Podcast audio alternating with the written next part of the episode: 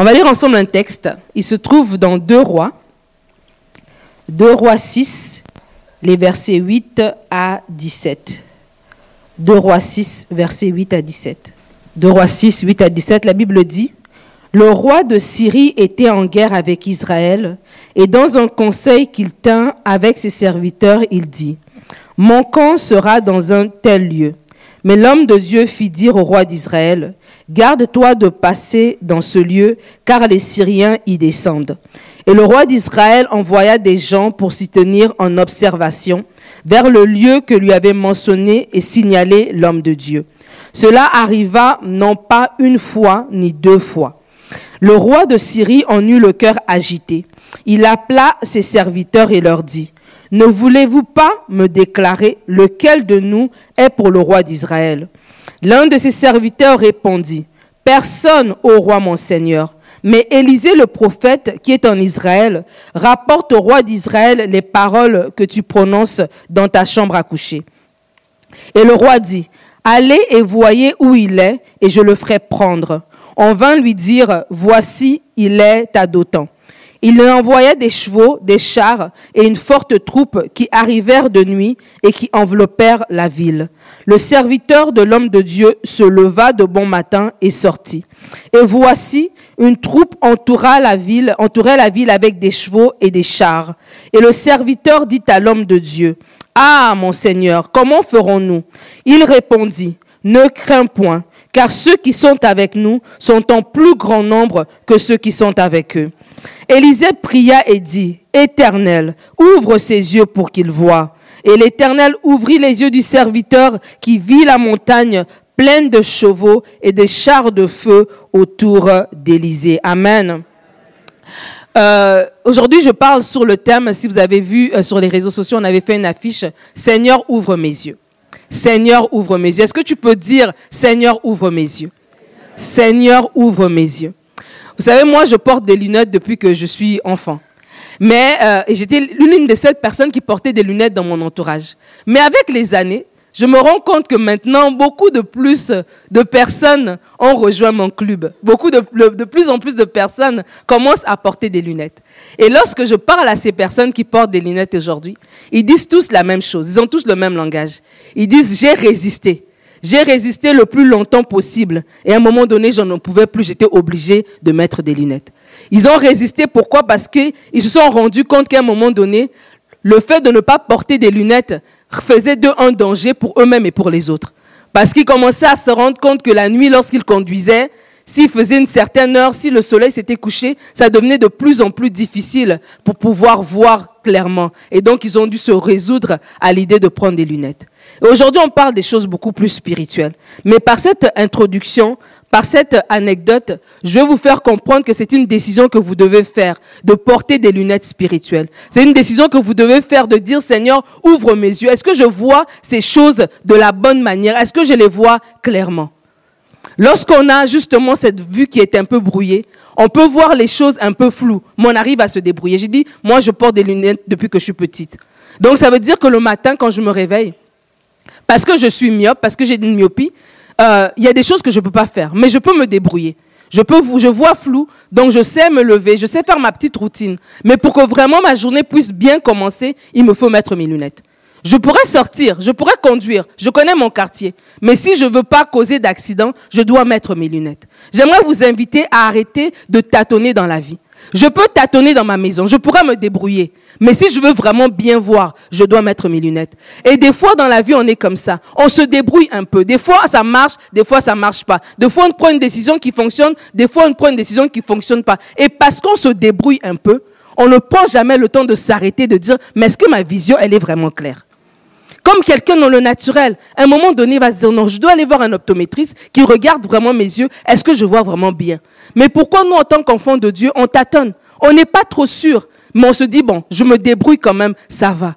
Mais j'aimerais t'inviter à être comme les gens de mon entourage. À un moment donné, de te rendre compte que quand ta vision est floue, ça devient un danger, non seulement pour toi, mais aussi pour les gens autour de toi. Quand ta vision est floue, il y a des décisions que tu vas prendre qui vont t'amener dans l'erreur. Quand ta vision est floue, des fois tu vas t'arrêter alors que Dieu te demande de continuer. Quand ta vision est floue, des fois tu vas continuer où Dieu t'a demandé d'arrêter. Quand ta vision est floue, tu ne sais pas par quel chemin prendre. Quand ta vision est floue, tu mets en danger ta destinée et la destinée des gens qui sont connectés à toi. Alors on va dire ensemble ce matin, Seigneur, ouvre mes yeux. Seigneur, ouvre mes yeux. Dans ce contexte ici, dans ce texte, on voit qu'il y avait une guerre entre le roi de Syrie et le roi d'Israël. Et chaque fois que les Syriens voulaient attaquer euh, euh, Israël, Élisée, le prophète, rapportait au, roi d'Israël la stratégie des Syriens.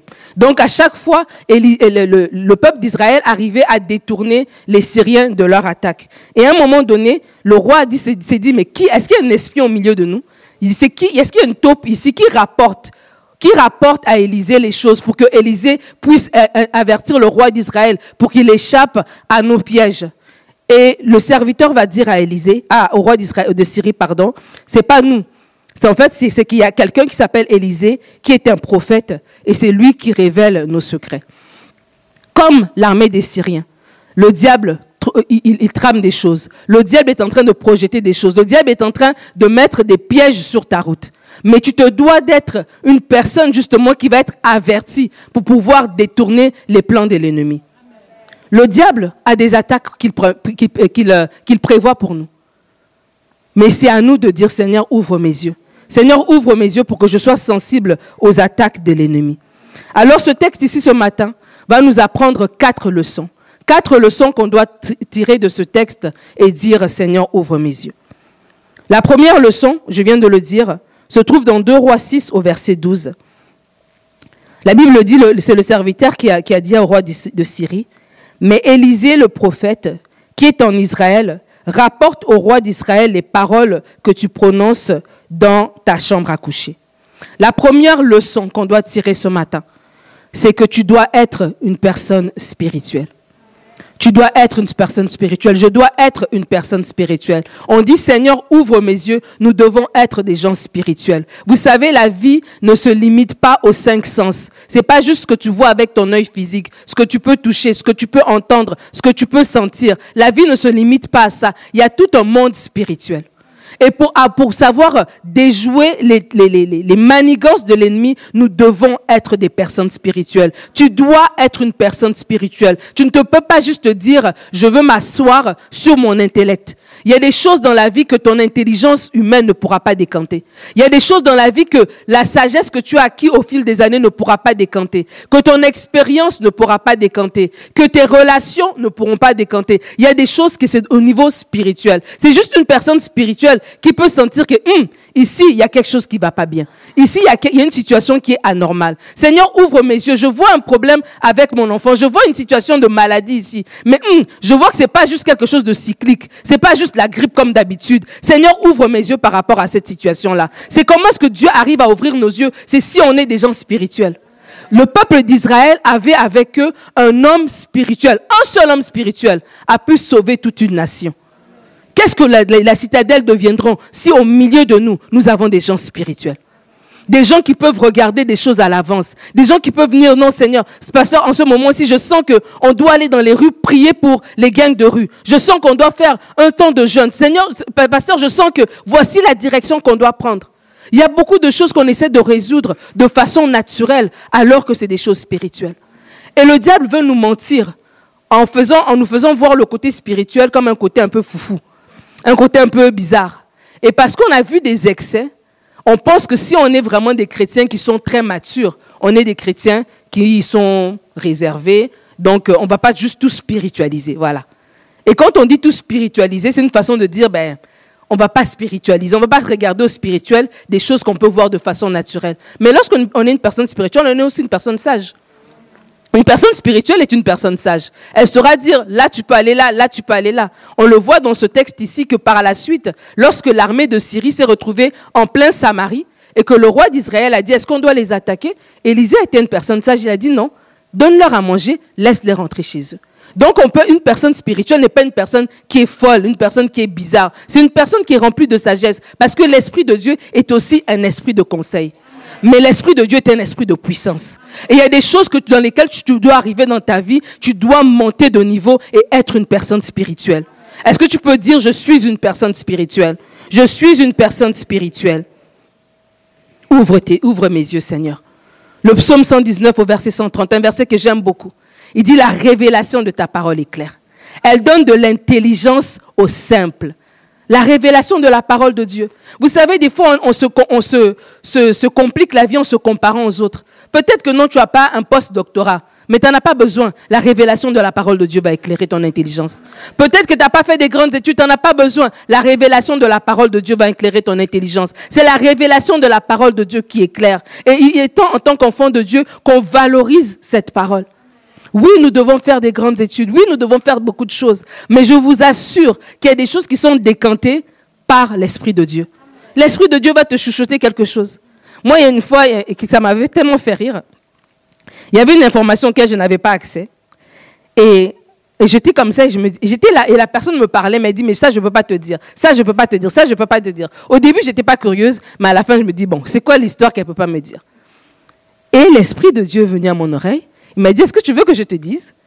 J'ai dit, ok. Et il m'a dit. Et je suis allée vers la personne, j'ai dit, est-ce que la chose que tu voulais pas me dire, c'était pas ça? La personne était étonnée. L'Esprit de Dieu peut souffler à notre oreille. L'Esprit de Dieu souffle à notre oreille. Nous ne sommes pas dépourvus. Nous avons quelque chose de puissant. On chante des chansons, mais est-ce qu'on le réalise dans la vie de tous les jours? Que peu importe le défi qui est devant toi, ce défi peut être décanté. Peut-être tu te dis, je n'ai pas les relations, je ne connais pas quelqu'un d'important pour décanter ce défi-là. Mais va dans le lieu secret, va dans ce lieu secret-là et tu vas voir le Seigneur te révéler des choses. Dieu révèle, Dieu cherche des gens spirituels à qui il va pouvoir communiquer. Parce que c'est spirituellement qu'on reçoit. C'est comme si moi je parle français, tu parles français. On peut se communiquer. Mais si moi je parle français, toi tu parles péruvien, ça va être compliqué. Et c'est ça qui se passe en tant qu'enfant de Dieu. On crie, on crie, mais on n'est pas syntonisé. Notre oreille n'est pas spirituelle. On est, on est, on est bloqué parce qu'on voit de nos propres yeux. On s'arrête à une situation de façon naturelle, alors que Dieu a des instructions à nous donner. Si simplement nous pouvions monter de niveau, être des gens spirituels. Ta famille a besoin que tu sois une personne spirituelle. Ton couple a besoin que tu sois une personne spirituelle. Tes enfants ont besoin que tu sois une personne spirituelle. Le Québec a besoin que nous soyons des chrétiens spirituels. Qu'on n'arrête pas d'aller de loi en loi. Que nous-mêmes nous commençons à monter à la chambre haute en disant Seigneur, nous réclamons cette nation pour toi. Nous réclamons ce peuple pour toi.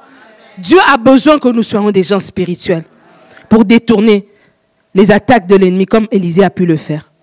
La deuxième leçon que nous devons apprendre à partir de ce texte,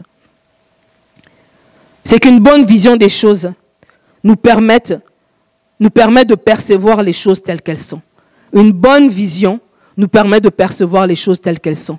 Comme j'ai dit tout à l'heure, moi le matin quand je me réveille, il faut que je, si j'ai pas laissé mes lunettes à côté de mon lit, jusqu'à ce que je les retrouve, c'est un peu compliqué.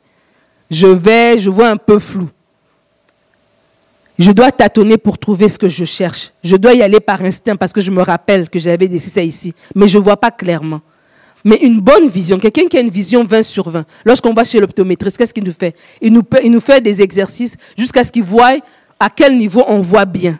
Pourquoi? Parce que l'œil c'est cet organe que Dieu nous a donné, qui nous permet de capter, de percevoir les choses, de voir les choses distinctement, d'avoir une certaine sensibilité, d'avoir une acuité, ça veut dire une précision. Je regarde, je vois que c'est telle personne, je vois que c'est telle forme. C'est notre œil physique nous permet de voir ces choses-là.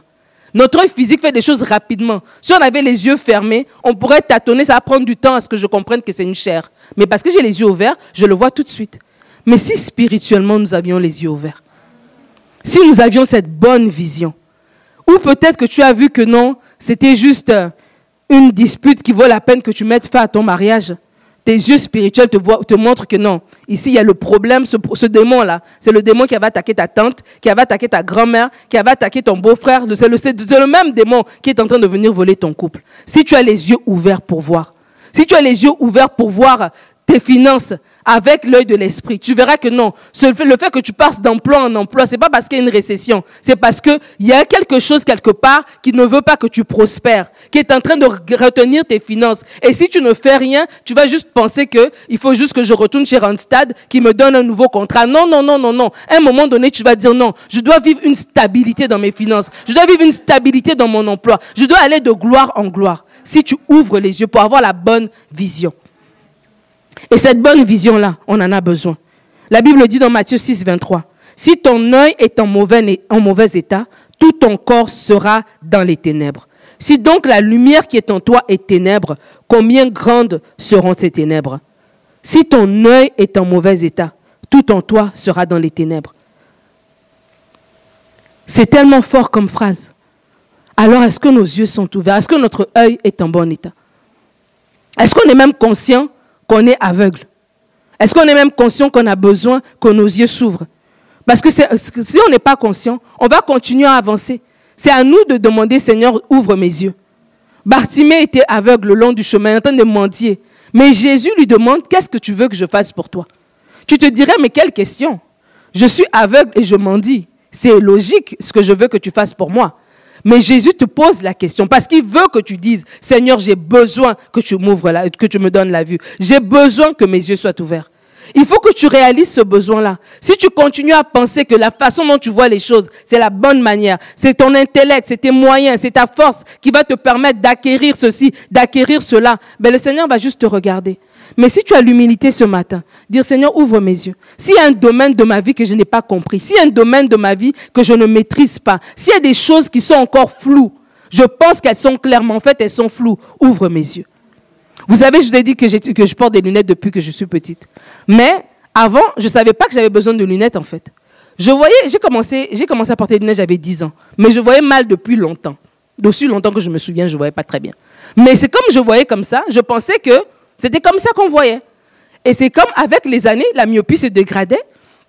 Et tout d'un coup, à l'école, je me rendais compte que, tiens, il fallait que je m'assoie sur les premiers bancs. Parce que si j'étais derrière, c'était compliqué pour moi. Et c'est comme ça. quand on me disait, va chercher quelque chose, et je ne le trouvais pas, on dit, mais tu vois pas, c'est juste là. Ah, il y a un problème. C'est comme ça qu'on a dû détecter que j'avais un problème et arriver chez l'optométriste, on a vu effectivement, elle a besoin des lunettes. Et le jour j'ai mis les lunettes, j'ai fait, ah, c'est comme ça. Donc c'est comme ça que vous viviez, vous ne m'aviez pas dit. En tant qu'enfant de Dieu, est-ce qu'on peut faire cette prière, ce cri de Bartimée, Seigneur, que je recouvre la vue Il y a des domaines dans nos vies dont on ne voit pas clair. Il y a des domaines dans nos vies dont on voit flou. Il y a des domaines dans, dans nos vies, on pense que c'est comme ça, mais ce n'est pas ça. Et Dieu a besoin d'ouvrir nos yeux. Et Dieu veut ouvrir nos yeux. Tu as besoin que tes yeux spirituels soient en bon état. Alors ouvre mes yeux, Seigneur, ouvre tes yeux pour que tu puisses voir les choses telles qu'elles sont. Que Dieu ouvre tes yeux, que tu puisses voir les choses telles qu'elles sont. La troisième leçon qu'on peut tirer de ce texte va se trouver dans 2 Rois 6, au verset 15 à 16. Le serviteur de l'homme de Dieu se leva de bon matin et sortit. Et voici une troupe entourait la ville avec des chevaux et des chars. Et le serviteur dit à l'homme de Dieu, donc il dit à Élisée, Ah mon Seigneur, comment ferons-nous?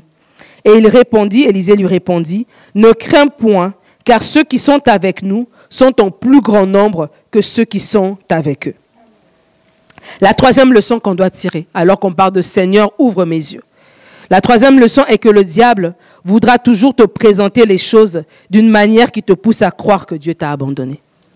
Le diable va vouloir te présenter les choses dans un angle. Dans un angle qui te montre que tu es tout seul. Dans un angle qui te montre que, au point où tu es rendu, Dieu n'est plus avec toi. Vous vous rendez compte que le serviteur a dit à Élisée, Ah, mon Seigneur, que ferons-nous? Le serviteur était paniqué. Mais pourtant, c'était le même Élisée qui rapportait les paroles du roi de Syrie, n'est-ce pas? Le serviteur le savait. C'était le même Élisée qui avait fait remonter la hache qui était tombée dans l'eau. On le voit le texte précédent. Avec juste un morceau de bois. C'est le même Élisée qui était allé chez la Sunamite, qui a parlé, cette femme qui était stérile est devenue enceinte. C'est le même Élisée, alors que la femme de, l'enfant de cette femme est décédé. Élisée a prié et cet enfant est revenu à la vie. C'est le même Élisée que dans 2 rois 4, la femme, il y a une femme qui arrive, elle est veuve, elle a deux enfants, elle dit, mon mari, qui était ton fils, un des fils des prophètes, il est mort, je suis là, je n'ai plus rien. Les créanciers menacent de prendre mes enfants, de les mettre en esclavage, je n'ai plus rien. Élisée va lui dire, va chercher des vases, mets de l'huile. Elle va mettre de l'huile autant qu'il y a de vases. Et cette femme va pouvoir payer ses dettes. C'est le même Élisée.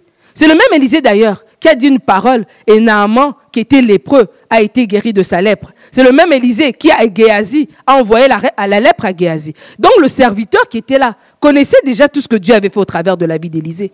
Mais il est arrivé à un point dans sa vie où la pression des Syriens l'a fait oublier tout ça.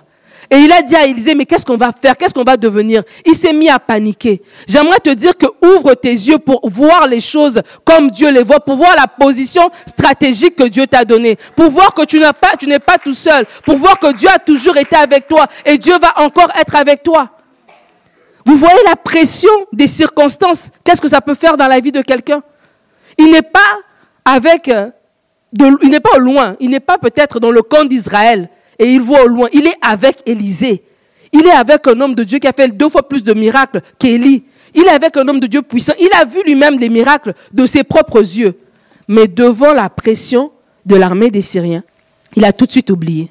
Et des fois, on lit la Bible rapidement. Et on juge ces gens-là. On dit, mais oh, le peuple d'Israël, vraiment, ils avaient le coup.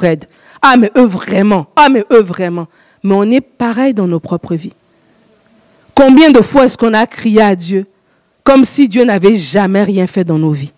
Combien de fois la pression des Syriens pour le peuple d'Israël, c'était l'armée des Syriens vraiment qui était là avec des chars, avec des chevaux. Pour toi, peut-être, c'est le problème dans ton couple. Pour toi, peut-être, c'est ton manque d'emploi. Pour toi, peut-être, c'est la situation économique. Pour toi, peut-être, c'est un problème relationnel. Pour toi, peut-être, c'est une situation médicale qui vient te mettre une pression qui te fait oublier tout ce que Dieu a déjà fait dans ta vie. Et tu commences à paniquer, à dire Seigneur, qu'est-ce qu'on va faire? Qu'est-ce qu'on va devenir?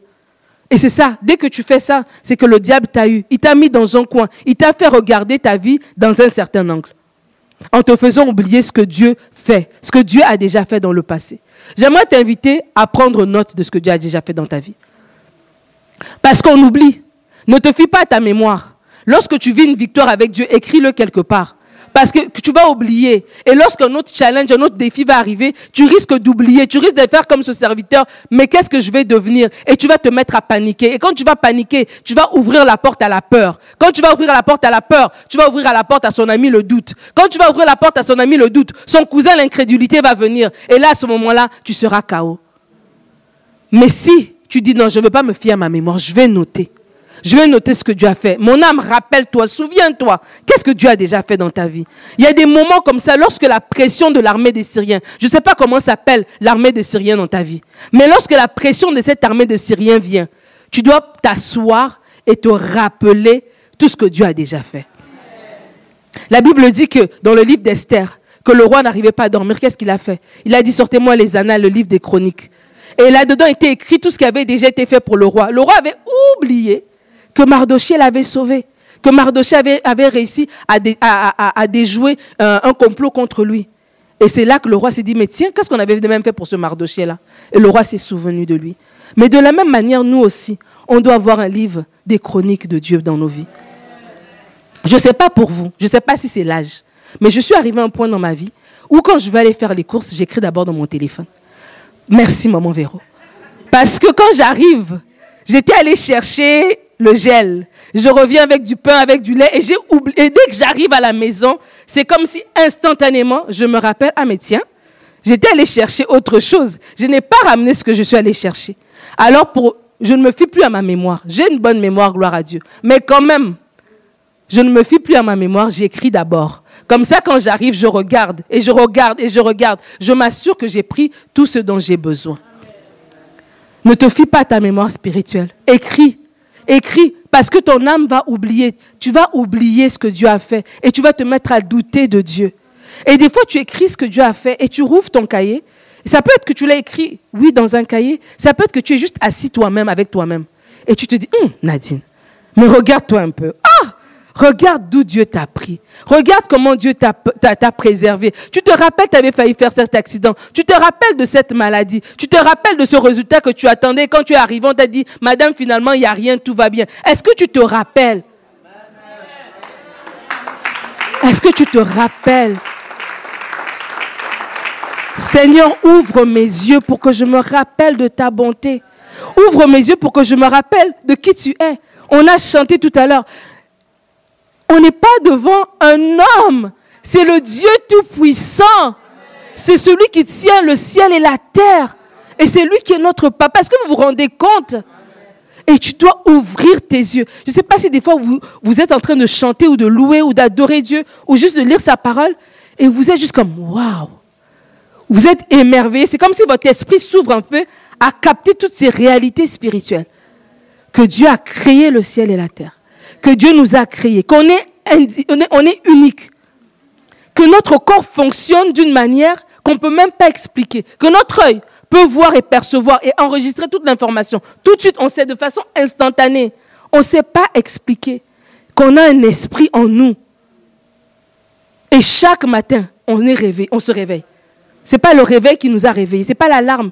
Dieu nous réveille pour qu'on le loue encore une journée de plus. Mais c'est glorieux. Alors devant ça, quand tu commences à, garder ça dans tes pensées, mais quelle armée des Syriens peut te faire peur? Quelle armée des Syriens peut te, peut te stresser? Tout à l'heure, maman Brigitte disait qu'elle sentait qu'il y avait des gens qui sont tristes. Et moi, j'avais cette pensée qu'on arrive à la fin de l'année. Il y a des gens qui se questionnent. On a dit les choses glorieuses. Bon, on est déjà en octobre. Il y a des gens qui se questionnent, mais qu'est-ce que je vais prendre comme décision? Il y a des gens qui se questionnent, peut-être qu'ils doivent déménager. Il y a des gens qui, ont des, défis devant eux, qui ont des vrais challenges, comme on dit. Mais Dieu te dit, fais cette prière, fais ce cri, Seigneur, ouvre mes yeux. Ouvre mes yeux, Seigneur. Ouvre mes yeux à ta bonté. Ouvre mes yeux à ta fidélité. Ouvre mes yeux à ton intervention. Ouvre mes yeux. Je sais que tu es là. Ouvre mes yeux pour que je réalise déjà que tu es là. Ouvre mes yeux pour que je sache qu'il y a une armée beaucoup plus grande que l'armée des Syriens qui peut se tenir devant moi. Ouvre mes yeux. Ouvre mes yeux pour que je puisse voir. Alors tu te poses la question comme le serviteur d'Élysée. Ah, mon Seigneur, que ferons-nous? Dieu te dit, comme Élisée a répondu, ne crains point. Ne crains point, ceux qui sont avec nous sont plus grands que ceux qui sont avec eux. Ne crains point ceux qui sont avec ceux qui est, celui qui est avec toi là. En lui-même là, il est plus grand et plus fort que tout ce qui est au dehors alors que tu arrives vers la fin d'année, ne crains point, ne crains point, ne crains point, ne promène pas des regards inquiets, ne sois pas déstabilisé, ne sois pas stressé, sois dans la paix, sois dans le calme. C'est dans le calme et la confiance que sera ta force. Sois dans la paix et sois dans le calme. Ne crains point. Ne crains point devant ce dossier. Ne crains point, ne crains point devant cette demande que tu as envoyée. Ne crains point, ne crains point devant ce renouvellement hypothécaire. Ne crains point, ne crains point devant tes enfants qui, échouent à l'école. Ne crains point, ne crains point devant cette santé qui est, qui est chancelante. Ne crains point, ne crains point, ne crains point, ne crains point, ne crains point, ne crains point, ne crains point, ne crains point. La quatrième leçon qu'on doit tirer c'est qu'on doit ouvrir les yeux. Seigneur, ouvre mes yeux. Alléluia. On doit ouvrir les yeux pour reconnaître l'intervention divine. La Bible raconte que Agar, bon, vous connaissez l'histoire. Sarah a dit Agar, tu peux y aller. Abraham, tu peux y aller. Puis après, elle a changé d'idée. Bon. Et quand Sarah a eu son propre fils, elle a dit Ah, bon, finalement, euh, Agar, Ismaël, ciao, ciao, bye bye. Et Abraham va les chasser. Il va amener Agar euh, et, Ismaël avec une autre dose. J'ai déjà prêché sur ce message quand j'étais en Suisse. En tout cas, un jour, je le reprêcherai peut-être. C'est vraiment un message très profond. Lorsque Agar et Ismaël se retrouvent dans le désert, à un moment donné, l'eau qu'ils avaient est terminée. Alors que l'eau est terminée, Agar promène des regards inquiets. Elle se dit, ça y est, je vais mourir ici avec mon fils. Et la Bible dit que Dieu a entendu les cris de l'enfant et l'ange de l'Éternel va venir il va dire Agar, pourquoi tu pleures? Et la Bible dit, Genèse 27 au verset 19, Dieu ouvre les yeux d'Agar Elle aperçoit un puits avec de l'eau. Elle va remplir l'outre et elle donne à boire à son fils. Ouvre mes yeux pour reconnaître l'intervention divine. Après que Agar a eu une conversation avec Dieu, Dieu a ouvert ses yeux. Elle a vu qu'il y avait un puits d'eau, qu'elle pouvait aller avec son outre prendre de l'eau pour abreuver son fils et elle, et qu'elle allait vivre.